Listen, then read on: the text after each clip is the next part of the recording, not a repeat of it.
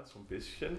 Mach es jetzt an? Ein bisschen was von der lieben Leonore.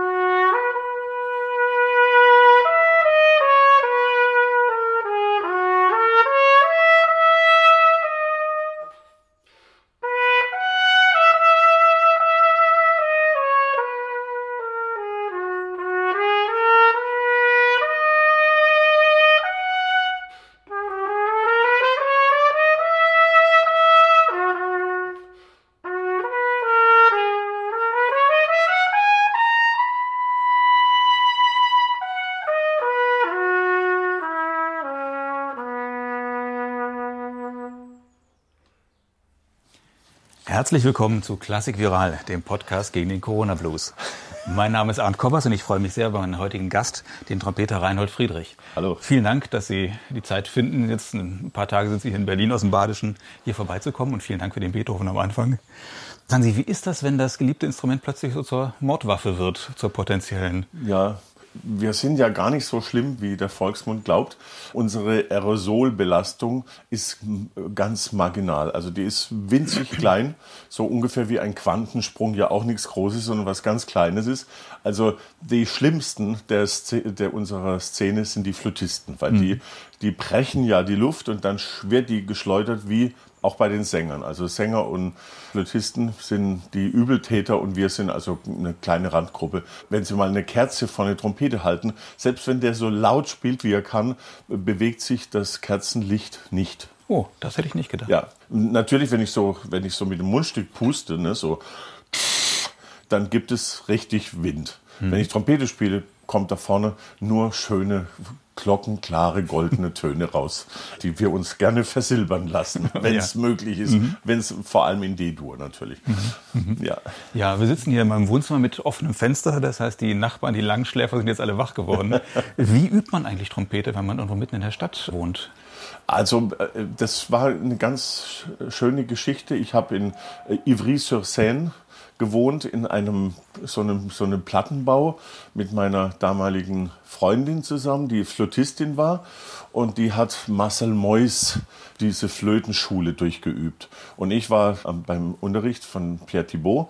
Und dann hat meine Frau immer behauptet, ich habe schon mein Zimmer so mit Eierschalen und so ausgelegt, ne? so das ganze Ding verkleidet, in der Hoffnung, dass das irgendeinen akustischen Effekt hat den hat es vielleicht auch gehabt, für mich, nur für meine Nachbarn weniger.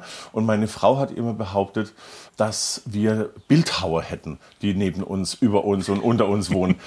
Ich bin mir nicht ganz sicher, ob das wirklich alles Bildhauer waren oder ob da nicht der eine oder andere Besenstiel im Spiel war und die Leute vollkommen fertig waren, dass sie da eine Flötistin hatten, die stur ihr fünfstündiges Übeprogramm mit Tonleitern Gamme Arpege mhm.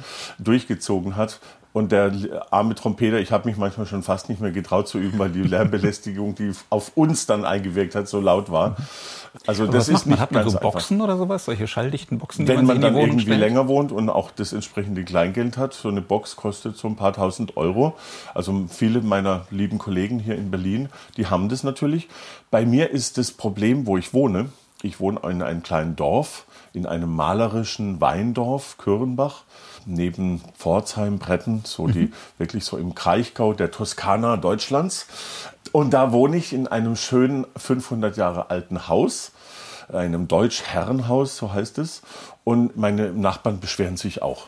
Und zwar, ähm, wenn wir uns treffen auf dem Hof oder in der, in der Straße beim Einkaufen, dann kommen sie immer und sagen, also ich finde es total nicht in Ordnung, dass du immer die Fenster zu hast beim Üben. Wir wollen doch auch was hören. Also da ist dann die Sachlage genau umgekehrt. Die, ich habe in allen meinen Häusern, in die ich eingezogen bin, nach ersten schrecklichen Erfahrungen in Paris und Frankfurt, habe ich äh, so Schallschutzfenster vom Flughafen eingebaut. So Dreifachverglasung und dann das letzte ist so ein richtig ein Zentimeter dickes Glas. Da hören Sie dann tatsächlich nichts draußen. Mhm. Auch wenn ich morgens um 4 Uhr anfange zu üben, hört man draußen null.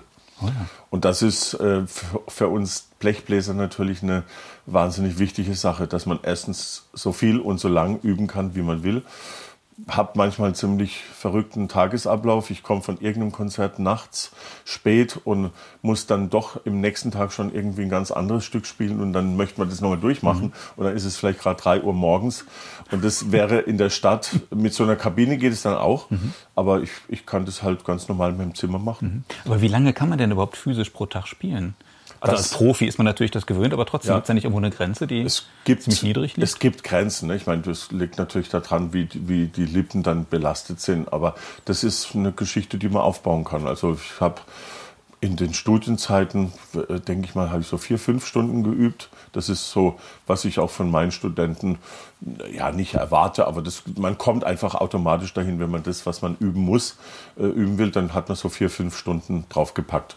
Und das heißt, acht, damit ist man acht Stunden beschäftigt mhm. mit den entsprechenden Pausen. Und als ich für den ARD-Wettbewerb damals geübt habe oder auch andere so äh, ganz starke Momente in, meiner, in meinem Leben, zum Beispiel als ich das erste Mal das Bernd Alois Zimmermann Trompetenkonzert gespielt habe, da habe ich in der Vorbereitung manchmal sieben, acht Stunden geübt. Und das kann man nur machen, wenn man das über Jahre hin aufbaut. Mhm. Es ist aber möglich und der Körper ist ja, der menschliche Körper ist ja so ein faszinierendes Ding. Mhm. Das hält auch dann so eine Trompete, so ein hartes Metall an der Lippe auch mhm. aus. Ja, man redet immer von der Trompete, aber äh, Trompete ist ja nicht gleich Trompete. Ich habe mhm. irgendwo gelesen, Sie haben 70 Trompeten zu Hause, stimmt das? Also es mögen auch ein paar mehr sein. Wozu brauchen ich, Sie die alle? Ähm, das, das frage ich mich auch manchmal, weil das steht ja alles rum. Ne? Das, mhm. ähm, also erstens mal habe ich äh, viele Studenten und die kommen zum Teil aus Ländern, wo es nicht gerade so finanziell so gesegnet sind. Und dann kriegen die halt, werden die irgendwie so grundversorgt mit einer mhm. Piccolo-Trompete oder mhm. mit einer. Wir haben ja in Deutschland die Spezialität bei den Trompeten, dass wir gerne dieses deutsche Drehventil äh, sehen. Und manche Leute behaupten, das wäre also jetzt so eine Tradition seit Jahrhunderten. Und das ist totaler Quatsch, weil die Berliner Philharmoniker haben vor dem Krieg oft mit Piston-Trompeten gespielt und die Russen, die russischen Orchester haben Drehventile gespielt und nach dem Krieg hat sich das dann umgedreht und wenn man heutzutage als Trompeter zu einem Probespiel käme mit einer Piston-Trompete, so wie es der Louis Armstrong so spielt, was in England, Frankreich, USA üblich ist und da gar kein Problem, und in Deutschland wirst du wieder weggeschickt. Ja, mit so einer Trompete können sie mhm. überhaupt nicht vorspielen. Mhm. Ich finde, das ist ein vollkommen borniertes mhm. äh, äh, Denken. Es gibt Leute, die haben auf einer deutschen Trompete, äh, obwohl das eigentlich der fette deutsche Klang sein soll, und die klingt so piepsig und so mausig und so verquetscht. Und dann kommt ein Engländer oder ein Spanier daher mit seiner Piston-Trompete und der klingt so dick und fett, äh, als würde er auf einer deutschen Trompete spielen. Also das kann sich auch durchaus umdrehen ich glaube, das Material entscheidet da nicht sehr mhm. drüber. Mhm. Es gibt aber schon Unterschiede. Aber es ist ja nicht nur Geschmackssache. Ne? Sie brauchen ja auch verschiedene Stimmungen. Es gibt ja, moderne ja. Trompete, es gibt Barocktrompete, es gibt die Klappentrompete, ja, alles Mögliche. Ich habe ja, ich habe äh, diverse Barocktrompeten, also so aus bis zu der Musik 17. bis 18. Jahrhundert. Dann habe ich in der Übergangsphase gibt es eine, eine Trompete, ist eine Klappentrompete, ist so ein Monster, so eine Mischung aus Trompete und Saxophon, könnte man fast sagen. Ah. Also das sind große Klappen wie beim Saxophon, die dann Löcher abdecken, die irgendwo mitten reingebohrt wurden. Das war so der Versuch, die Trompete chromatisch gangbar zu machen. Weil vorher hatte man ja nur die Naturtonreihe, wie man sie von der Physik her kennt. Mhm. So mit einer Oktav, Quint, Quart, große Terz, kleine Terz und dann irgendwie zum Schluss ganz durcheinander mit ein paar fehlfarbenen Onkels und Tanten zwischendrin. Und dann wollte man halt das Trompeteninstrument chromatisch gangbar machen und da hat eben einer mal gebastelt und hat es 1800 rum geschafft, das Haydn Trompetenkonzert aufzuführen mit dem Instrument. Und ich spiele sowas auch wahnsinnig gern, weil äh, da kriegt man einfach Farben hin, die man auf einem modernen Instrument nicht machen kann. Man muss diese offenen Töne, die Naturtöne, muss man etwas reduzieren und die Klappentöne muss man stützen, damit die so ein bisschen egalisiert werden. Aber das ist eine ganz neue Klangwelt. Das ist eine Trompete, die äh, ein bisschen so mit Nussbeigeschmack, so wie, eine, wie so ein bisschen klarinettig oder flötig oder so. Mhm. Und äh, es fehlt dieses große heroische äh, Rumgefanfaren mäßige Militärtrompetenteil. Es ist viel weicher und viel äh, ja, ich würde fast sagen, äh, angenehm. Während der Mendelssohn Bartholdy, der alte liebe Felix, der hat geschrieben an die Fanny, äh, ich war wieder auf der Piazza und da hat die Banda gespielt. Und stell dir vor, sie haben wieder mit diesen schrecklichen Klappentrompeten gespielt. Die klingen wie Frauen mit Bart oder Männer mit Busen. also der Mendelssohn Bartholdy hat es gehasst, aber es war tatsächlich in Italien, ist es so bis 1840, 50 ist es aufgetaucht noch. Und dann hat sich eben das Ventil durchgesetzt und dann, jetzt habe ich halt Trompeten in allen Größen, also von, von einer ganz tiefen D-Trompete, D, S, E, F, G, die Trompete ist von 1840, bis zu meiner kleinsten Hoch-C-Trompete, auf der ich gerne das zweite brandenburgische Konzert spiele und ja auch schon 500 äh, Mal in meinem Leben zum Besten gegeben habe. Das ist mein Stück, mhm. das Brandenburgische. Ja. Ich habe auch mal was von Vierteltönen gelesen. Wie geht denn das auf der Trompete? Ja, das ist eine neue Geschichte. Hängt ganz viel zusammen mit einem Trompeter, dem Marco Blau. Mhm. Das ist so der, der Nachfolgetrompeter von Markus Stockhausen, der jetzt die ganzen Stockhausenschen Werke spielt. Und der hat eine, eine Doppeltrichter-Trompete erfunden. Also die hat zwei Trichter. Und der eine Trichter geht vorne raus mhm. und dann der zweite Trichter hat so ein diese Gillespie, mhm. also das, so ein Upstreaming so in, in, in the sky. Und das kann man sogar noch bewegen, das kann ich mir über die Schulter klappen. Und dann habe ich eine Trompete, die nach vorne spielt und eine, die nach hinten spielt. und dann kann man natürlich verschiedene Dämpfer drauf machen oder eins mit, eins ohne. Und dann gibt's da noch ein kleines Vierteltonventil und dann hat man natürlich unglaubliche Möglichkeiten, also im mikrotonalen Bereich. Es gibt ein Stück von, was ich vor kurzem mal zum ersten Mal gespielt habe, das heißt I Can't Breathe. Das hat der Georg Friedrich Haas komponiert, mhm. nachdem dieses Polizistenknie auch schon vor fünf Jahren recht aktiv war und da den schwarzen Errol Garner, heißt der, glaube ich, umgebracht hat. Und dann hat er das Stück komponiert. Und als es dann jetzt bei Universal Edition rauskam, hat es dieser nächste Polizist dann wieder probiert bei dem George Floyd und es hat auch wieder geklappt. Also die können mit diesem Knie doch ganz mhm. gut zur Sache gehen. Und da gibt es Gott sei Dank ein Musikstück darüber. Und ich würde mir eines wünschen im Leben, dass ich Bernd Alice Zimmermann, Nobody Knows the Trouble I See spiele und dann als Zugabe dieses Stück spielen könnte. Das ja. ist zwar ein bisschen hart, weil das sind auch 14 Minuten und es ist sehr, sehr, sehr anstrengend und zum Schluss stirbt man auch wirklich in der, in, man bricht an der Schwierigkeit zusammen. Und das ist bildlich wie inhaltlich komplett übereinstimmt. Äh, dieses Vierteltonventil ist eine Geschichte, die es auch dann nochmal gibt in der U-Musik. Und zwar gibt es einen in Frankreich Medienstar, der ist wie Tina Turner oder Michael Jackson, der Ibrahim Malouf. Und der hat ganz normal klassische Trompete studiert in Paris ich hab, war Präsident von einem Wettbewerb und da habe ich ihn zum Preisträger küren können mit einem ganz normalen klassischen Repertoire. Aber der hat jetzt inzwischen mit einer Musik, die äh, Ethno verbindet mit Jazz und mit Pop-Elementen und er hat seine eigene Gruppe und füllt die Fußballstadien damit. Mhm. Und nachdem die Stadt Paris so doof ist, den Maurice André-Wettbewerb, den sie eingeführt hatten, nicht mehr weiterzuführen, hat der Ibrahim gesagt, ach, dann mache ich das halt. Und der bezahlt jetzt den ganzen Wettbewerb. Wow. Hm, tolle Sache. Ja. ja. Also kann ich auch nur empfehlen, Ibrahim mhm. Malouf. Oh ja. Ist ganz verrückte Musik, arabischer, Ethno, Jazz, Rock, Pop, Funk, da ist alles drin und die Musik ist unglaublich kreativ mhm. und ich bin richtig stolz, dass mein Instrument von so einem kreativen Menschen benutzt und behandelt wird. Mhm. Sie haben ja ein enormes Repertoire von der alten Musik bis zu zahlreichen Uraufführungen, die Sie gemacht haben. Spielen auch unermüdlich neue Stücke. Gibt es eigentlich noch irgendwelche Tropetenwerke, die Sie nicht kennen, außer also, die nicht komponierten? Also ich habe das Problem, dass ich mich einfach nie in meinem Leben entscheiden konnte, äh, was ich mehr mag. Mag ich mehr alte Musik oder mag ich mehr neue Musik? Mag ich mehr Kammermusik oder mag ich mehr Orchester spielen oder doch Solo?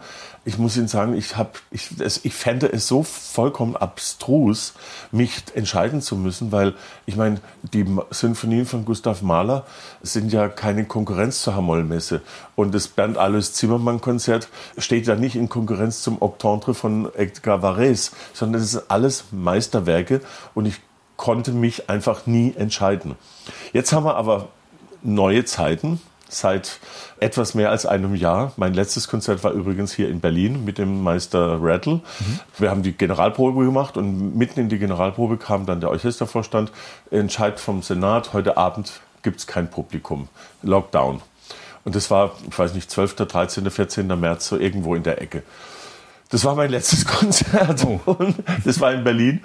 Und das war äh, unglaublich äh, einschneidend, auch äh, für mich natürlich, auch mittlerweile 100 Flüge, die ich nicht gemacht habe. Greta Thunberg freut sich den Arsch ab. Ich habe 100 Flüge nicht gemacht, 50 Mal kein Geld verdient. Aber dann sitzt man zu Hause und ich bin nicht der Typ, der dann in Trübsal verfällt, sondern bei mir beginnt dann irgendwie so ein Kreativmodul an zu arbeiten. Und ich sitze im Auto, komme Haus, nach Haus vom Unterricht von der Hochschule und da kommt im Deutschlandradio eine Sendung über die Klavierwerke von Hans Winterberg. Und dann habe ich gedacht, Hans Winterberg, den Namen habe ich noch nie gehört. Und dann habe ich dazugehört und habe gedacht, krass, das ist ja, das klingt ja toll. Was hat, wo, wo, wo war der Komponist? Wo hat er gelebt? Was hat er gemacht? Gehe nach Hause und recherchiere und stelle fest, der Hans Winterberg, der in Theresienstadt im, im KZ saß, Schüler von Arnold Schönberg, was macht der Junge, als er direkt aus dem KZ rauskommt? Er komponiert ein Stück für Trompete und Klavier. Und da habe ich gedacht, hoppla, ich glaube, da hat dir gerade jemand den Auftrag gegeben, was du die nächsten vier bis fünf Jahre arbeiten wirst. Und das ist jetzt gerade mein großes Thema. Ich habe jetzt 100 Komponisten gefunden, die für mein Instrument Sachen komponiert haben, meistens jüdische Emigranten oder Leute, die im KZ saßen, die umgebracht wurden, die überlebt haben, politisch Verfolgte, also alle durch sämtliche Biografien heiz ich da durch und suche im Moment gerade von Southern University of California über Queens in New York, Universitätsbibliothek oder Basel, die Universitätsbibliothek. Es gibt ein Ernst Levy, es gibt ein Karol Rathaus. Das sind lauter Schüler von Schönberg, Schreker, Zemlinski oder auch Max Reger. Es gibt einen Wilhelm Rettich der mhm. hat ganz schöne Lieder komponiert und er hat sich vor den Nazi-Schergen hat er sich versteckt in der Kanalisation in Amsterdam und hat ein Trompetenkonzert geschrieben. Ich habe den auch noch kennengelernt, aber ich wusste nicht, dass er diese Biografie hatte. Und jetzt bin ich gerade drauf und dran, mir zu überlegen, wie ich diesen großen, großen Schatz von vielen hundert Stücken heben kann, dem Publikum die Stücke auch vorstellen, über CDs, über vielleicht Konzerte. Und ich bin komplett angefressen von dieser Materie, mhm. weil ich, ich habe selber in der eigenen Familie äh, viele äh, Sachen erlebt oder nicht, nicht selber erlebt, aber halt im Gespräch herausfinden äh, können. Und, und jetzt kommt es auf meiner musikalischen Ebene, kommt dieses dieser Riesenschatz an Stücken, die entweder vergessen werden, verschwinden, verbrennen, verloren gegangen sind. Und da bin ich mächtig dran und hoffe, dass mein, mein Leben durch diese Sache auch bereichert wird, wird es sowieso und dass ich die Stücke dann auch mhm. äh, bereichern kann, so dass sie auch wieder lebendig werden. Mhm. Das ist das Wichtigste, dass mhm. man Stücke so spielt, dass das Zuhörer spüren, das ist nicht irgendwie kalter Kaffee, den man wegschütten kann, sondern das ist erlebte Musikgeschichte. Mhm. Das klingt aber, als hätten Sie das nie als Beschränkung empfunden, dass das Trompetenrepertoire ja relativ klein ist, sondern eher als, äh, als ein Ansporn, neue Musik zu machen, äh, entweder zu arrangieren oder neu in ja. Auftrag zu geben oder zu graben ja. nach Raritäten. Also ich habe ich hab selber äh, Stücke in Auftrag gegeben. Hab, haben Sie einen Überblick, wie viele Uraufführungen Sie gemacht haben? Es müssen enorm also, viele sein. Also es ist bestimmt zwischen irgendwas zwischen 50 und 100 mit Sicherheit. Ich habe auch immer wieder Geld an Komponisten gegeben, weil ich gedacht habe, ich habe genug davon und die können es besser brauchen als ich, weil die haben vielleicht nicht gerade so die ganz fetten Einnahmen, die haben keine gesicherte Existenz, die arbeiten im freien Raum und dann ist es, glaube ich, ganz gut, wenn Musiker da sind, die sagen, hey, schreib doch mal was für mich. Und das Witzige ist, also das, äh, so ein Verhalten überträgt sich dann auch so ein bisschen auf die, die Studenten, die man hat. Und im Moment habe ich gerade zwei komplett verrückte Studenten, die jetzt eine Website und einen Kanal öffnen wollen. Und zwar mit der Absicht, die besten Werke für Trompete und Klavier einzuspielen und verfügbar zu machen, sozusagen, dass man einfach die hören kann. Und die fangen jetzt, glaube ich, morgen an mit meiner Frau. Das, als erstes wird eingespielt Tosche Hosokawa und Ligeti. Und dann kommt dazu Opus 1 von Peter Maxwell Davis und die machen einen Fächer auf und das ist auch so ein Corona-Produkt, weil die Beschränkung auf, auf diesen, dass du nicht raus kannst, und was ist die Möglichkeit? Wie kannst du rauskommen? Ja, über, irgendwie über diese elektronischen Medien. Mhm. Also packen die jungen Studenten das an und machen da draußen richtig fettes Ding. Und ich habe von keiner ähnlichen Aktivität von irgendwelchen Studenten bisher gehört. Die haben sich das selber erfunden, haben Stiftungen angeschrieben, haben dann gleich ein paar tausend Euro gekriegt, weil die, mhm. das Konzept kam gut rüber. Und jetzt fangen die da an, haben auch schon Kompositionsaufträge vergeben mhm. an die Schüler von Wolfgang Riem. Der ist ja bei uns in Karlsruhe mhm. unser Hof- und Hauskomponist. Ich schätze mal, dass Karlsruhe demnächst auch umbenannt wird in Wolfgang Riem City. das wäre nur logisch. Ähm, Wobei Sloterdijk ist auch noch da. Das war der, der zweite vielleicht große. Man, vielleicht muss man das, äh, äh, vielleicht Peter Riem oder Wolfgang, Wolfgang Sloterdijk City. Also das wäre natürlich auch noch eine Idee.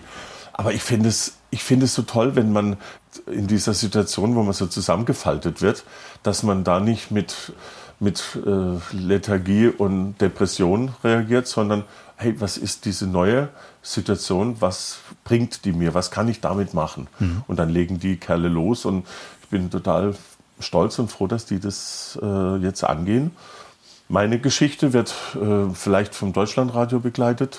Da habe ich schon mal vor zwei Tagen, als ich in Berlin angekommen ich bin nach Berlin gekommen und gleich mal da äh, Hans Rosenthalplatz mhm. äh, gefahren und habe mich da mit dem mit Stefan Lange getroffen und der war Feuer und Flamme von der Idee und ich denke mal, dass ich auch ein paar Gelder zusammensammle mhm. und dann äh, möchte ich die Stücke, mhm. die nicht gedruckt sind, möchte ich in Druck bringen. Ich möchte sie aufnehmen und vielleicht auch mit einer Arbeit begleiten, also dass man den ganzen Suchvorgang in einem Buch oder so festhält. Mhm. Würden Sie denn sagen, bei den Uraufführungen oder den Auftragswerken, die Sie da gespielt haben, ähm, hat sich die Arbeit gelohnt?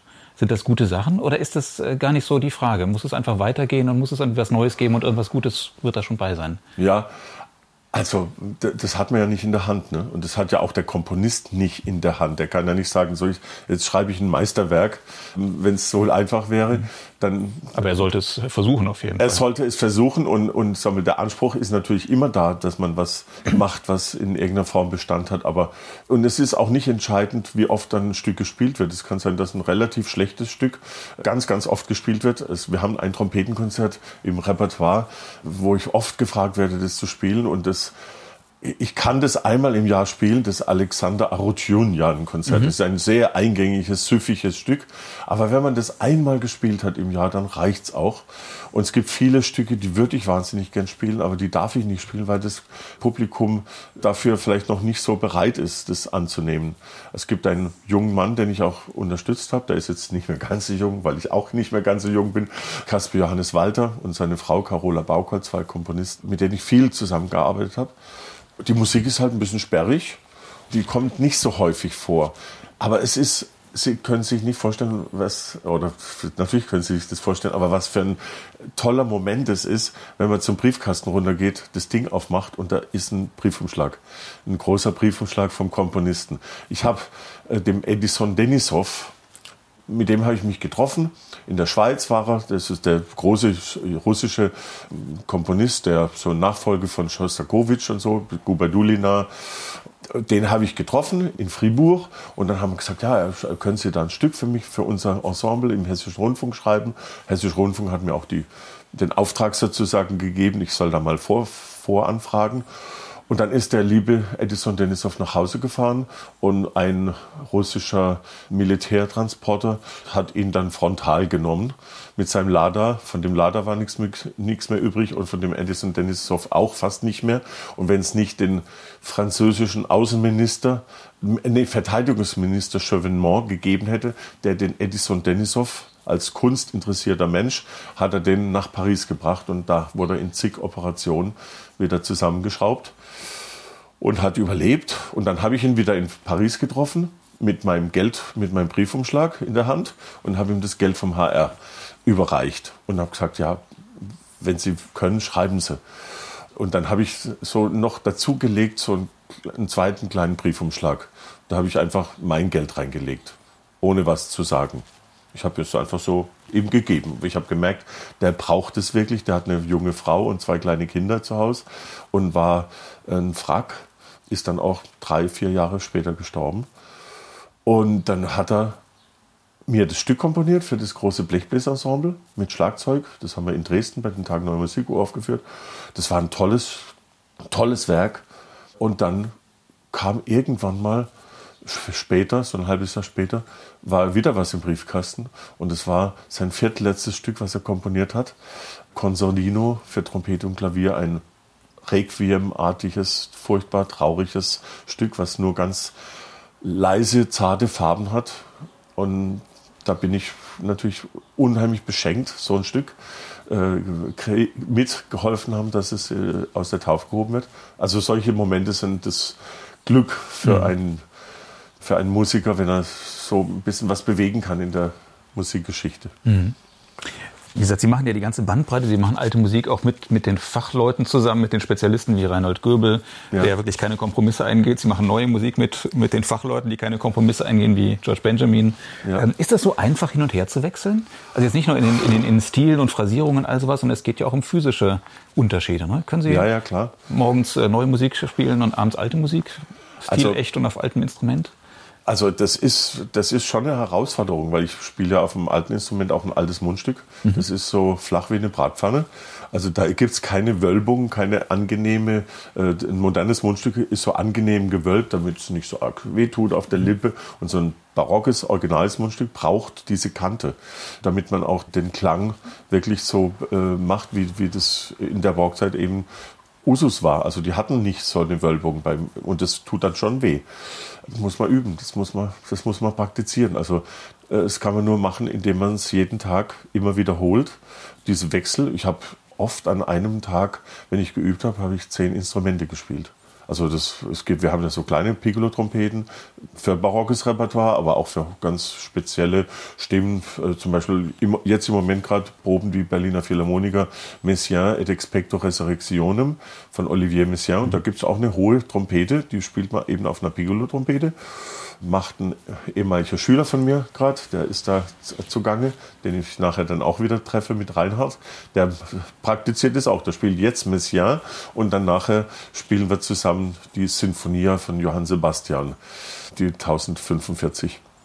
Ja, und das äh, muss man einfach praktizieren. Mhm. Also es gab früher gab es so, so Sachen, du darfst nie das Mundstück wechseln, sonst man hat ich habe sogar als ich so äh, im Laienbereich heißt es dann die Mund, sonst kriegst du die Mundstückkrankheit.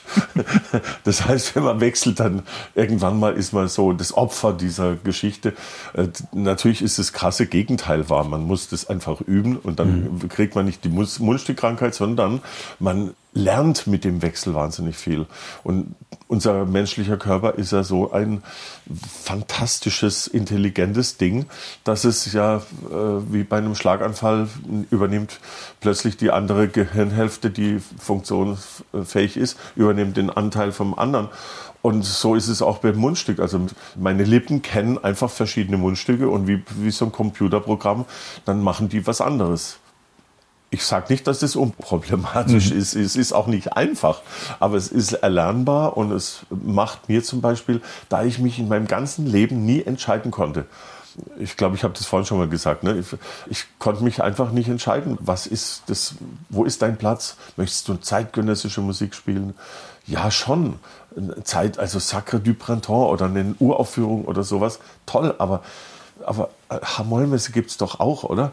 Und mhm. dann, wenn ich Hamollmesse spiele, dann äh, kommt ein Gustav Mahler daher und eine fünfte Sinfonie und nicht nur die, sondern auch vielleicht einfach nur die Blumine von seinem Stück der Trompeter von Säckingen. Also die Blumine war ja, bevor sie in die erste Sinfonie eingeflossen ist, war es eins von sieben Tableaus für das Schauspiel von dem Viktor mhm äh, äh, ja. Scheffel. Scheffler. Mhm. Ja, Scheffel. Und der kommt ja aus Karlsruhe. Und Karlsruhe, der Trompeter von Säckingen, Heidelberg, die Romantik, das bin ich auch. Also das lebe ich auch und da habe ich ganz viel Herzblut dabei. Also das Schöne, finde ich, an der Musik ist einfach sein Reiz in der gesamten mhm. Bandbreite. Mhm. Es gibt ja doch viele Musiker, die sagen, Bach darf man nicht auf dem modernen Flügel spielen oder wenn man es auf der Geige spielt, dann äh, müssen es Darmseiten sein und ein alter Bogen. Und trotzdem gibt es noch viel mehr Musiker, die sagen, das Wichtigste ist eigentlich der Spieler, der Interpret, ob der weiß, ja. wie er damit umgeht. Gilt das für die Trompete genauso oder würden ja. Sie sagen, äh, nee, das ist doch ein Unterschied, weil das ein ganz anderer Klang ist auf einem alten Instrument? Also ich würde es so sagen, wenn man als Trompeter äh, die Hamollmesse spielt, auf einer Piccolo-Trompete, mit modernen Instrumenten und die, das Orchester spielt überhaupt nur alle Inst modernen Instrumente, dann passt es ja irgendwie erstmal schon zusammen. Aber wenn man außerdem äh, aktiv Barocktrompete spielt, dann wird diese Piccolo-Trompete auch anders klingen. Dann spiele ich die eben nicht so direkt und nicht so quietschig und nicht so äh, schrill, sondern dann versuche ich diesen abgedeckten Klang von einer Barocktrompete in irgendeiner Form in dieses Instrument reinzubringen. Und das ist dann, ich finde, da findet man eine Lösung. Ich, ich bin ein großer, großer Fan von Andras Schiff, wenn er Bach spielt. Mit dem Andras habe ich viele Konzerte zusammen gemacht schon. Und äh, wenn der Bach spielt, dann ist mir das doch vollkommen egal, wie sein mhm. Instrument heißt. Mhm. Weil der Mensch, der ist Bach. Mhm. Und der sitzt da an dem Flügel und, und die Finger laufen von allein und, und er ist da mit den Augen zu. Und ich, ich ich sterbe gerade so dahin oder so. Also das kann ich mir gar nicht schöner vorstellen. Natürlich ist es mit dem Andreas Steyer oder mit irgendwelchen Spezialisten dann nochmal eine ganz andere Hausnummer. Aber die Vielfalt macht's. Also das mhm. ist nicht das eine gut und das andere böse, sondern die, der Reiz liegt an der Vielfalt. Ne? Mhm. Als 1955 von Bernd Alois Zimmermann dieses Konzert Nobody Knows the Trouble I See uraufgeführt wurde, da galt das ja als quasi unspielbar. Ja. Und ich weiß, so 20 Jahre später gab es dann, soweit ich mich erinnere, irgendwie drei Trompeter, die das spielen konnten. Einer waren Sie, einer war Håkon Hardenberger und den dritten habe ich jetzt vergessen oder vielleicht gab es den noch gar nicht. Ich den weiß es nicht. nicht nee. Gab es noch nicht. also und Heute ist das ja irgendwie quasi Standard. Ja. Ähm, woher liegt diese, woher kommt diese, diese, diese Virtuositätsexplosion? Und wie ist das? Sie wurden früher als Weltwunder bestaunt, dass Sie das spielen konnten und heute kann das jeder Student spielen. Ist doch auch komisch, ja. oder? ja, vielleicht nicht jeder, ich weiß es nicht, aber ja. zumindest also, ein paar mehr, sagen wir mal. Also der, also das ist schon eine lustige Geschichte, weil ich habe äh, ich hab die Aufnahme, ich habe so eine kleine Kassette, Kassettenaufnahme von der Uraufführung. Die hat übrigens Adolf Scherbaum gespielt.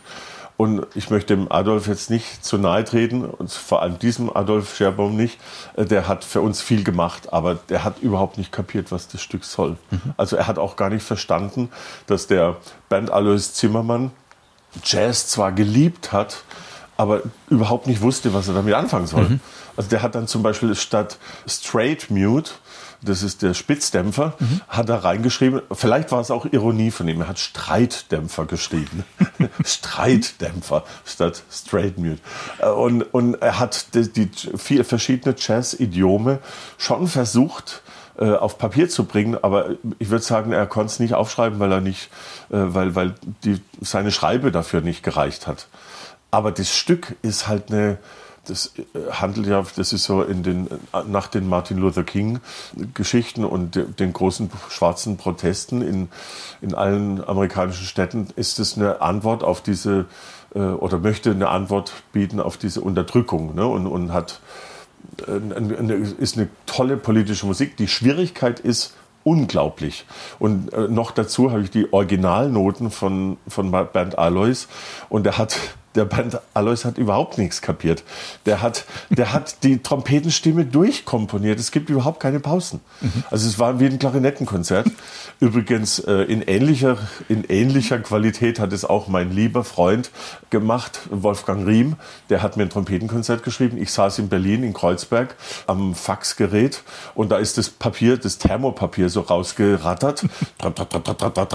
und dann nach der, nachdem die 13. Partiturseite mir noch nicht mal einen Takt Pause gegeben hat, habe ich das Telefon in die Hand genommen und gesagt, Wolfgang, was machst du gerade? Bist du vollkommen wahnsinnig? Das ist doch kein Klarinettenkonzert. Ich bin doch Trompeter. Ich sterbe. Wenn ich das spielen soll, bin ich tot. Äh, was machen wir denn da? Ja, ja, Reinhold, was, was schlägst du denn vor? Und dann habe ich gesagt, ja, also entweder machst du ein paar Pausen rein oder ich mache ein paar Pausen rein. Weißt du, ich habe so eine Idee. Äh, man könnte doch so eine Geschichte machen, so ich und über ich und noch so eine, noch so ein Echo irgendwo, so, so, so quasi so drei Trompeter, die so auch dann vielleicht miteinander sprechen oder so. Ah, das ist eine sehr gute Idee. Ja, äh, mach mal rote Zeit, mach mal rote Schriftstriche rein, wo du was, wo du eine Pause brauchst. Also der Adolf Scherbaum, ich denke mal, der hat auch noch dafür gesorgt, dass ein paar Pausen reinkommen. Und dann galt das Stück aber trotzdem als, trotz der Pausen galt es als unspielbar. Und mein letztes Jahr zu Beginn der Corona-Krise verstorbener, wunderbarer Lehrer Edward H. Tarr, der praktisch der Godfather von allen Barocktrompetern der ganzen Welt ist. Also er ist derjenige, der von einem Trompeter, dem zweiten Trompeter vom WDR, Walter Holy, der hatte die ursprüngliche Idee, Mensch, da gibt's doch das Bild von dem Trompeter von Bach, der Gottfried Reiche, von Hausmann, ein teures Bild. Mhm. Das hat nicht jeder gekriegt, das war, waren wirklich, das war super teuer. Und da ist so eine, das, das ist sein Lieblingsinstrument, so, so eine Art wie so ein Hörnchen. Aber es ist schon eine Trompete abgebildet und das hat er sich nachbauen lassen. Und das war 1900, ich schätze mal 1950. Und dann hat, kam der junge Edward H. Tarr von Chicago rüber nach Europa und hat gesagt, genau, das ist mein Ding. Und hat diese Barockwelle, die damals ja anfing, der mhm. Arnon Kur hat gerade mit seinem äh, wie heißt es, sein, sein Orchester? Concentus Musicus. Concentus Musicus, ne, angefangen. Und dann, und dann begann das so Stück für Stück mehr und mehr. Und heutzutage alle Barocktrompeter, die irgendwo spielen, deren direkter Lehrer oder ihr Großvaterlehrer oder der Vater oder so weit. Also es gibt immer eine direkte Verbindung zu meinem Lehrer hin. Und der hat mir und dem Håkon Hardenberger die Fotokopie dieser Trompetenstimme von Bernd Alles Zimmermann auf einen Notenständer gestellt und hat gesagt, so ihr zwei, ihr spielt dieses Stück. Ihr seid dafür verantwortlich. Bisher konnte es niemand spielen, aber ihr könnt es machen und ihr kümmert euch um dieses Stück. Und äh, wir haben fast salutiert. Also der, der war sehr antimilitaristisch, der gute Ed. Der war ein, ein ganz, ganz wahnsinnig weicher und lieber, toller Mensch.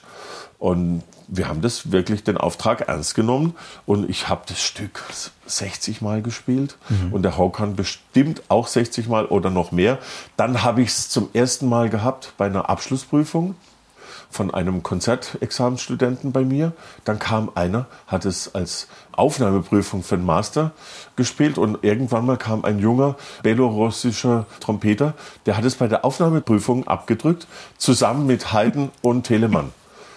Und der sitzt jetzt im Orchestre National de France als mhm. Solotrompeter und hat oh. Wettbewerbe gewonnen und so. Also dann wurde das Stück so äh, populär und ich habe gegen den Widerstand von Oswald Beaujean, dem äh, Chef äh, äh im, im äh, Bayerischen Rundfunk, der gesagt hat, nein, Reinhold, das kannst du nicht machen. Ich habe das Programm gemacht vom, und habe das Stück am Ende als letztes Werk in der vierten Runde draufgesetzt mit Orchester. Ich gesagt, das kann man nicht machen. Das, du musst unbedingt noch ein zweites Stück äh, als Alternative dazu machen, so Henri Tomasi, irgendwie so was Französisches, leichtes, um, um, um, um, Baguette, Croissant. äh, dann habe ich gesagt, nur, nur über meine Leiche. Dann ziehe ich mein ganzes Programm zurück. Entweder wird es so gemacht oder ich, ich nehme das Programm weg. Und dann hat okay, in Gottes Namen, aber dann, dann kriegen wir ja gar keine Leute für die letzte Runde. Dann habe ich gesagt, du wirst es sehen. Und das haben wir gemacht. Und in der letzten Runde haben drei Leute das super toll gespielt. Mhm. Das war der Opener, dass es jetzt wirklich Repertoire mhm. ist. Mhm. Also ein guter Konzertexamensstudent in Deutschland sollte das spielen können. Mhm. Das wäre mein Anspruch. Mhm. Aber woran liegt das, dass das heute Leute spielen konnten und in ihrer Generation nicht? Gibt es jetzt mehr Ehrgeiz oder ist, ja. das, ist die Trompete irgendwie leichter geworden vom, nee, vom Instrument her? Oder? Nichts ist leichter geworden, der Ehrgeiz ist größer. Die, die, früher hat man einfach, ist man an die Trompete mit viel mehr Ängsten und Vorbehalten rangegangen. Heute versucht man über den Atem, über die, über die fließende Luft das Spiel leichter zu machen. Mhm. Und dann wird einfach zum Schluss ist es Probacken auf den Stuhl und studieren, üben, machen. Mhm. Und dass das heute jetzt also richtig tolle, tolle Studenten spielen können, ist wirklich der Normalfall und das finde ich ein, das ist ein Durchbruch. Mhm. Und das Stück hat ja auch sagen wir, inhaltlich so ein bisschen was mit dem Berg-Violin-Konzert zu tun. Es kommt auch Choral vor. Es kommt zum Beispiel beim Alban Berg-Violin-Konzert kommt ja auch am Anfang diese offenen vier Seiten, die erstmal gespielt werden. Wunderbare Aufnahme mhm. mit Isabel äh, Faust. Isabel Faust. Oh, Ja. Äh, und, und beim Trompetenkonzert kommt eben die Naturtonreihe sozusagen mhm. als Idiom des Instruments. Und so gibt es einige Parallelen. Und das ist halt das Meisterwerk für Trompete. Also ich würde behaupten, das beste Solokonzert für Trompete ist dieses Band Alles Zimmermann-Konzert. Mhm. Und das zweite Brandenburgische ist halt eben kein Solokonzert, es ist halt ein Quadrupelkonzert, aber mhm. das sind so meine, die fünfte Maler, das Heidentrompetenkonzert, davor die Hamollmesse und das, und das zweite Brandenburgische und dann der Band Alois, das, das sind meine Säulenheiligen, mhm. Mhm. mit denen ist das Repertoire abgestützt und dazwischendrin gibt es viel Platz für noch mehr. Mhm. und wenn junge Trompeter jetzt diese, diese Fingerfertigkeit oder die, die Blastechnik und all sowas haben und wie virtuoser sind als vielleicht die Generation zuvor in der Breite, äh, geht das auf Kosten der Musikalität oder passt da beides? Also sind sie wirklich Aha. handwerklich sehr gut und trotzdem tolle Musiker? Oder merken Sie, es geht eher in Richtung Zirkus bei vielen? Hei. Das ist eine schwierige Frage. Also ich würde mal so sagen, es ist ähnlich, wie man das zum Beispiel in der Politik hat. Wenn ich so an meine frühe, an meine frühen Jahre denke, da gab es in der Politik so Typen wie Strauß, Wehner, Brandt und der berühmte Helmut Schmidt oder sowas, ne? Das, oder Gustav Heinemann. Das waren Menschen, die durch ein und manche durch zwei Kriege gegangen sind und natürlich da gab es viele Brechungen im, in der Biografie. Die mussten alles Mögliche machen in ihrem Leben. Äh, äh, und dann kommt natürlich eine Persönlichkeit raus, die unglaublich facettenreich ist. Und wenn ich mir heute angucke, die Politiker Lindner und ich könnte jetzt noch ein paar andere nennen, die so glatt sind wie ein Kieselstein, äh, wo wirklich kein Knick drin ist. Das gibt es auch bei Musikstudenten. Es kommen vielleicht glattere Typen zu einem und dann muss man wirklich dran arbeiten, dass die Falten bekommen. Also sowohl da, wo das Mundstück reindrückt, als auch in der Stirn, wo sie das Stirnrunzeln haben. Und man muss, man muss an der Persönlichkeit arbeiten. Man muss, ich muss oft den Leuten die Musikgeschichte erklären. Ich bin oft kein Trompetenlehrer, sondern ich bin Musikgeschichtsprofessor oder auch überhaupt Geschichtsprofessor, weil es gibt natürlich heute diese brutale Verfügbarkeit Du kannst ja in, in der Wüste Gobi sitzen, hast dein Handy in der Hand und dann hörst du die Hamollmesse oder du hörst den Gesang der Wale oder so. Also es gibt eine komplette Verfügbarkeit über alles und jedes zu, zu jeder Zeit. Und das macht es nicht einfacher. Das hat seinen Vorteil, aber das hat einen riesengroßen Nachteil, weil manchmal diese Verfügbarkeit umschlägt in Beliebigkeit. Und dann fehlt das Statement oder die, die Aussage dahinter oder also früher mussten wir uns manchmal bemühen, Dinge zu erreichen. Und das ist halt heute per Knopfdruck, Gluck, Gluck, zweimal mhm. getippt und dann hast du das. Mhm. Da muss man manchmal als Lehrer gegensteuern und da gibt es schon auch bei mir manchmal Verzweiflung, weil dieses leicht Erreichbare ist nicht immer das Gute. Sie sind seit über 30 Jahren Professor in, in Karlsruhe. Unterrichten Sie aus Leidenschaft oder ist das oder war das am Anfang auch eine Grundsicherung für die Solokarriere? Nee, das, äh, das, also ich habe mit 16 meinen ersten Schüler gehabt. Der war 14. und ich habe äh, wahnsinnig gern mit Menschen gearbeitet und es macht einfach total Spaß, mit, mit jungen Leuten zusammen zu sein.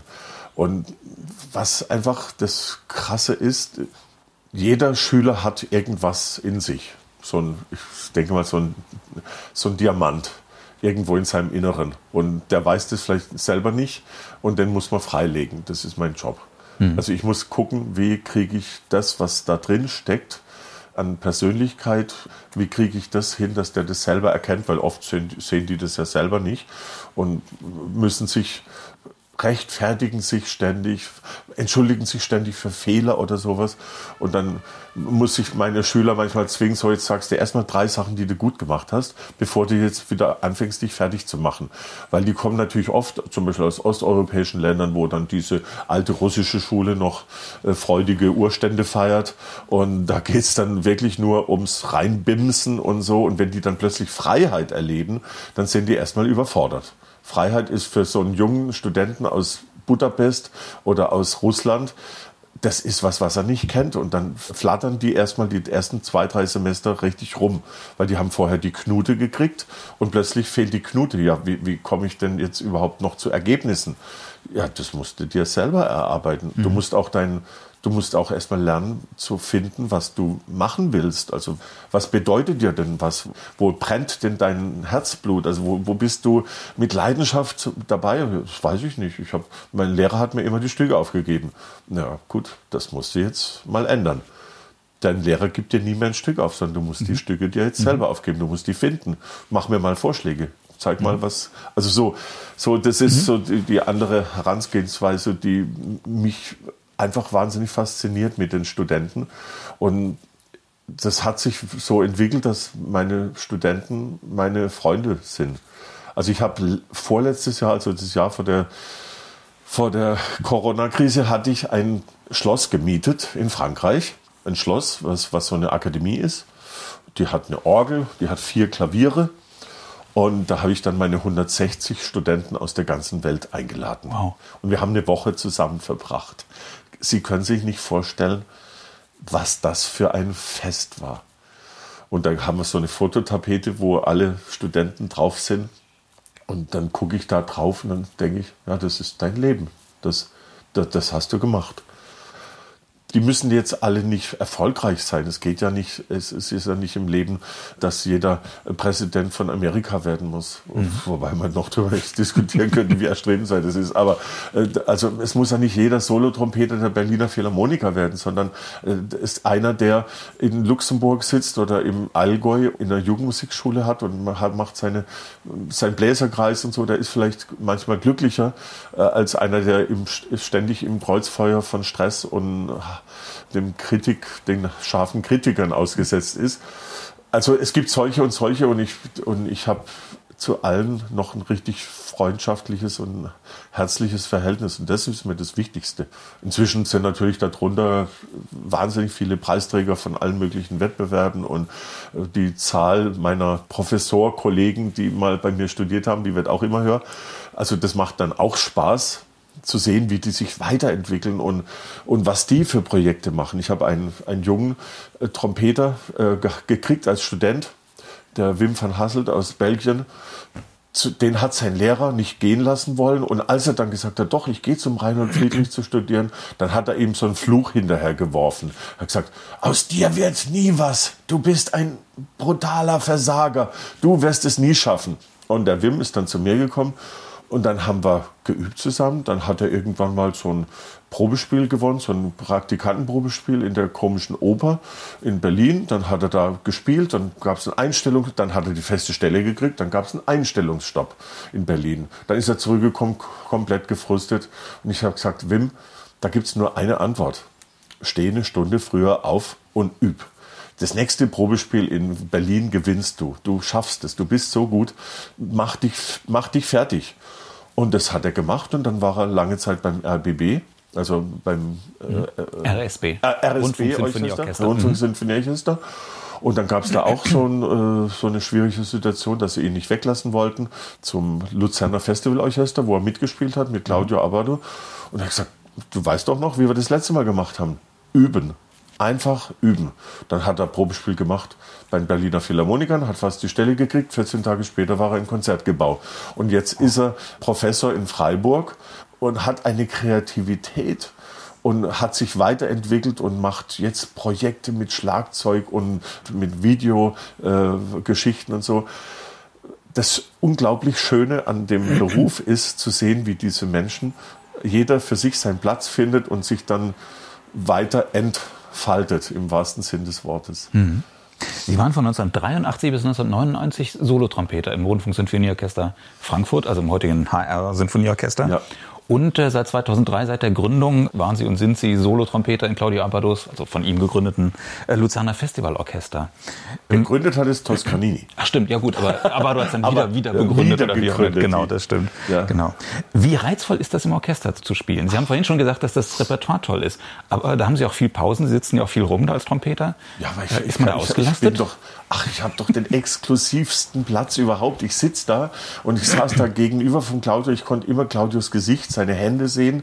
Ich, ich konnte dann diese ganzen tollen Kollegen um mich herum bewundern, wie da einer wieder ein Oboen oder Englischhorn-Solo oder oder Konzertmeister war der Kolja Blacher und jetzt ist es der Grisha As.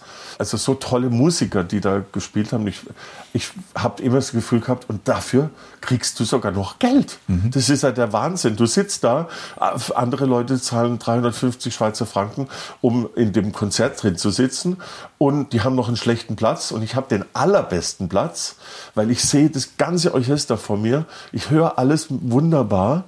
Und dafür kriege ich noch Geld. Das ist ja ein unglaubliches Privileg. Mhm. Und dann habe ich rechts und links meine Freunde da sitzen und wir genießen jede Minute miteinander, weil das ist einfach, äh, jetzt ist es ja der Ricardo Chailly, es ist einfach eine großartige Arbeit zu sehen, wie dieses Monster Orchester, wie so ein, wie so ein Gehirnströme oder wie so ein Schwarm, wie so ein Fischschwarm, wie der sich gemeinsam bewegt und trotzdem äh, jeder einzelne kleine Fisch kann ein ganz großer Fisch sein und der taucht dann wieder zurück und ist dann wieder ein kleiner Fisch, der nur mitmacht und dann ist er, hat er wieder ein Solo und diese, diese Vernetzung, im Orchester gibt es eine mordsmäßig große Distanz von ganz mhm. links bis ganz rechts, dass die perfekt zusammenspielen und nicht nur perfekt, sondern auch beseelt perfekt zusammenspielen.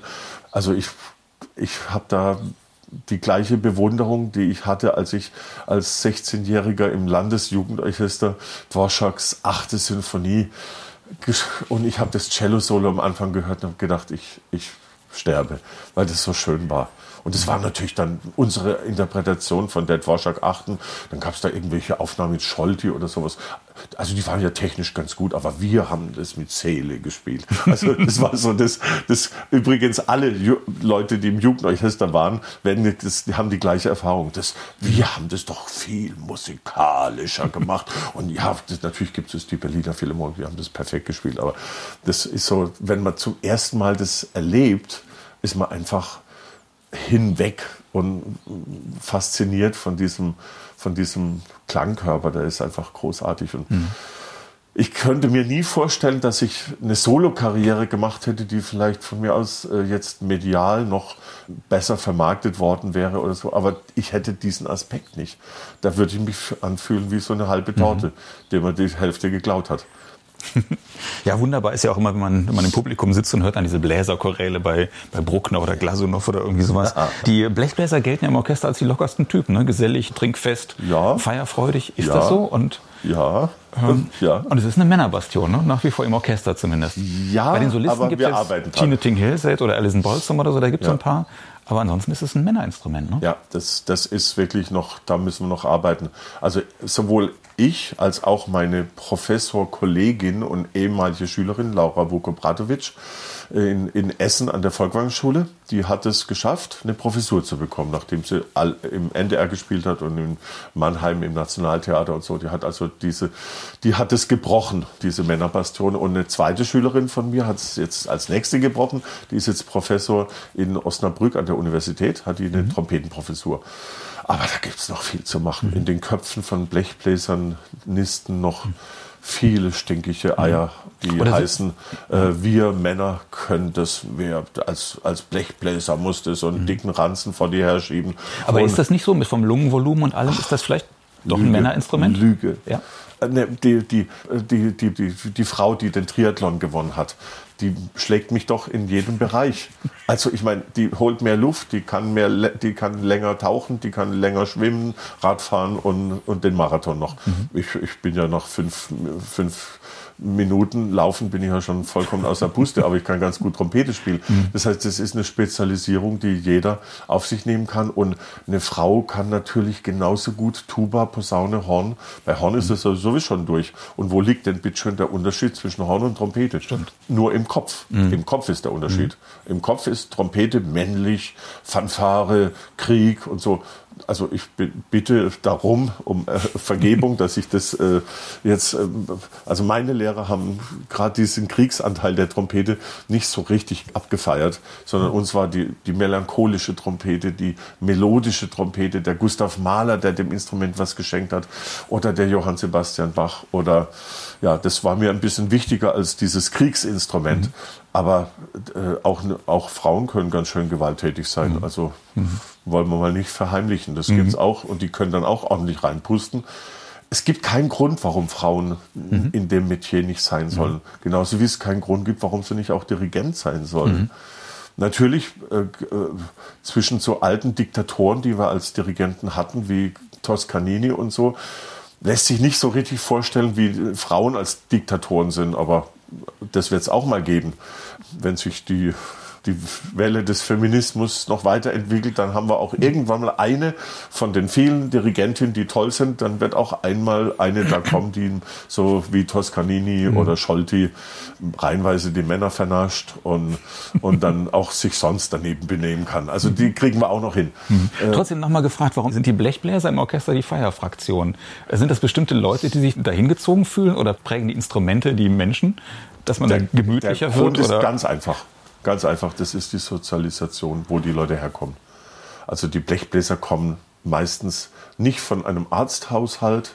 Äh, der, der Papa war meistens nicht Philosophie- oder soziologische, äh, Soziologieprofessor, sondern der war äh, Bauarbeiter, hat einen, einen, Bauernhof gehabt oder hat eine Baufirma oder äh, also wir kommen als Bläser und speziell die Blechbläser dann nochmal extra aus einfacheren sozialen Strukturen. Mhm. Vom, meistens mehr vom Dorf, meistens mehr von der Blasmusik oder dann das Pendant dazu, der Posaunenchor. Da kommen die her. Und da gibt es auch noch viel zu tun, dass der Frauenanteil noch höher wird. Aber wenn, wenn Sie in so einen dörflichen Musikverein heutzutage mal reingucken, da sitzen bei den Trompeten schon ganz viele Mädels. Und immer wieder mal eine schafft es dann auch an die Musikhochschule. Also ich habe jetzt schon so viele tolle Trompeterinnen erlebt und gesehen und gehört. Es gibt keinen einzigen Grund dafür. Das ist mhm. Quatsch. Also natürlich haben die Männer ein bisschen mehr Lungenvolumen, weil die Frauen anders konstruiert sind äh, mit ihrem Körper. Und wir können vielleicht besser Zebras jagen, äh, also potenziell. Aber also fragen Sie mich mal nicht, ob ich ein Zebra jagen könnte. Ich glaube, ich würde es nicht so gut hinkriegen. Das heißt, es ist eine Frage des Trainings und wie die Umstände auch sind, dass man die Frauen auch machen lässt. Also wir haben jetzt nächstes, dieses Jahr gibt es noch einen großen Kongress in, in der Volkwang Hochschule und das wird, da werden alle Frauen eingeladen sein, sich mal zu, als, als Gruppe auch zu fühlen, dass man sagt, Mensch, Frauen spielen Trompete. Mhm. Das ist normal mhm. und das ist nichts Außergewöhnliches. Und mhm. dann setzt sich das peu à peu durch, hoffe mhm. ich. Letzter Punkt. Sie haben jetzt in der Corona-Zeit drei CDs eingespielt. Die letzte CD, oder zumindest die, die gerade erschienen ist, Listen to Our Cry, die habe ich jetzt auch bekommen vor ein paar Tagen. Sehr schöne CD mit vier, vier oder fünf neuen Werken. Ja. Äh, Welterstanspielungen bis auf eines von Ivan Fischer und Hofhannes und Kanscheli und so weiter. Und ich habe gesehen, dass Sie das äh, als Crowdfunding äh, finanziert haben. Genau. Ist das ein Modell für die Zukunft oder das Modell, wie es nur geht? Also für junge Leute bestimmt ich hoffe für mich nicht so, dass es nicht mein, der Normalfall wird. Es war wirklich aus der Not geboren.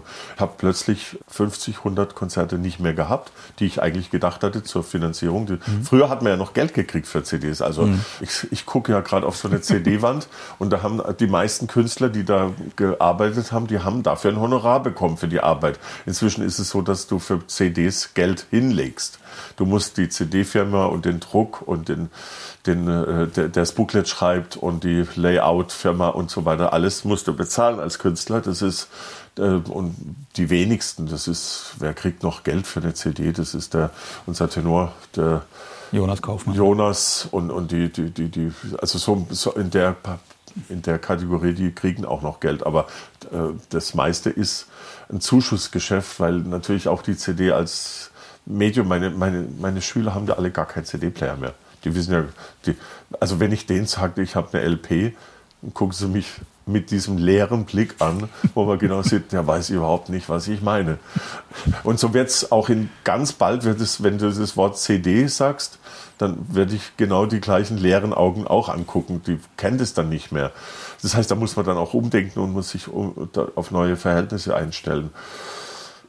Das war aber schon aus der Not geboren, dass ich dann gesagt habe, ich habe kein Geld. Äh, womit soll ich das jetzt bezahlen? Gut, dann kam meine äh, Mitarbeiterin und die hat gesagt, du, dann lass uns das doch mal probieren. Und das war ein unglaublich durchschlagender Erfolg in mehrfacher Hinsicht. Erstmal haben wir wirklich das Geld ganz locker schnell zusammengekriegt dafür muss man auch was tun. Man muss da solche Belohnungen auspreisen. Also ich werde demnächst in der Küche stehen und werde für zwei Menschen äh, Spätzle schaben. Meine Frau mhm. macht einen Rinderbraten, wir machen eine Trüffelsuppe und danach gibt es eine Nachspeise und, und noch ein viertelstündiges Konzert im Wohnzimmer. Das machen wir dreimal mit Rinderbraten, viermal mit Sushi, einmal Spanisch, einmal Italienisch.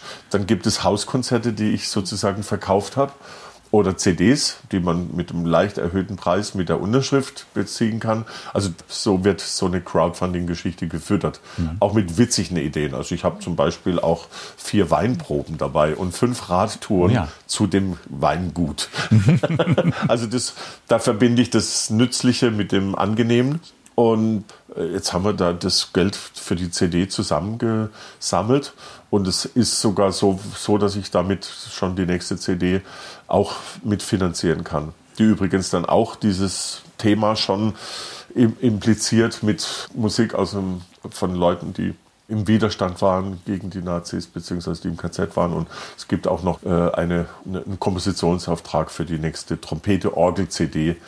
Und dann beginnt mein großes Thema der, ich hoffe, der nächsten sechs CDs, die ich machen kann, mit den gefundenen jüdischen Kompositionen von, den, von dem Fliegenschiss der Geschichte, von mhm. den tausend Jahren erfolgreicher deutscher Politik. Äh, und da sind viele Kompositionen verschwunden in den Archiven und die versuche ich wieder zu beleben und das wird meine Arbeit der nächsten sechs Jahre. Vielleicht brauche ich da auch noch mal irgendwoher Geld, aber wir mhm. gucken wir mal. Ja, ist eine tolle Sache. Ich wünsche Ihnen viel Erfolg dabei. Allerletzte Frage, wenn mal der Corona-Blues Sie überfällt, gibt es eine bestimmte Musik, die Ihnen da hilft und die, Ihnen, die Sie fröhlich macht? Zu spielen oder zu hören? Ist die Frage, ob, wenn man so den Corona-Blues hat, ob man dann was Fröhliches braucht. also ich setze mich dann vielleicht hin und, und frage meine Frau, ob sie mir kurz mal das B-Moll Präludium aus dem wohltemperierten Klavier vorspielt. Also dann, äh, ich glaube, da, da, ist es so ein bisschen Traurigkeit hilft Traurigkeit. Mhm. Also hinweg. Also ich höre mir dann schon so solche Sachen an. Es gibt so ein paar Stücke. Wenn ich die anhöre, dann bin ich so im Tunnel und danach bin ich ein anderer Mensch. Oder zumindest fühle ich mich so, wenn ich wie der Herr schreit nach Wasser von Felix Mendelssohn Bartholdy mhm.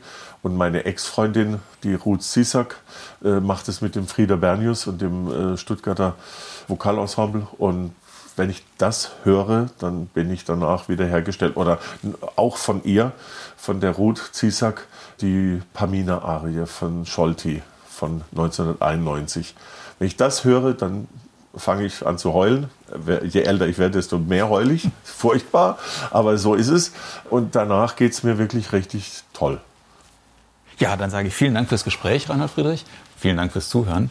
Und nach dem ganzen Sprechen, haben Sie Lust, noch ein Stück zu spielen? Oder geht das jetzt nicht mehr? Ah, so doch, Sprechen? das geht, aber wohl, der Dings, der, der, die Lippen sind jetzt natürlich kalt. Mhm. Und das Instrument ist noch kälter. Jetzt aber wenn es schon da ausgepackt liegt. Ja, also dann legen wir noch mal los. Und wir machen den, noch die, die, die Arie, die danach folgt, von Leonore, Ende erster Akt. Und dann klingt es ungefähr so.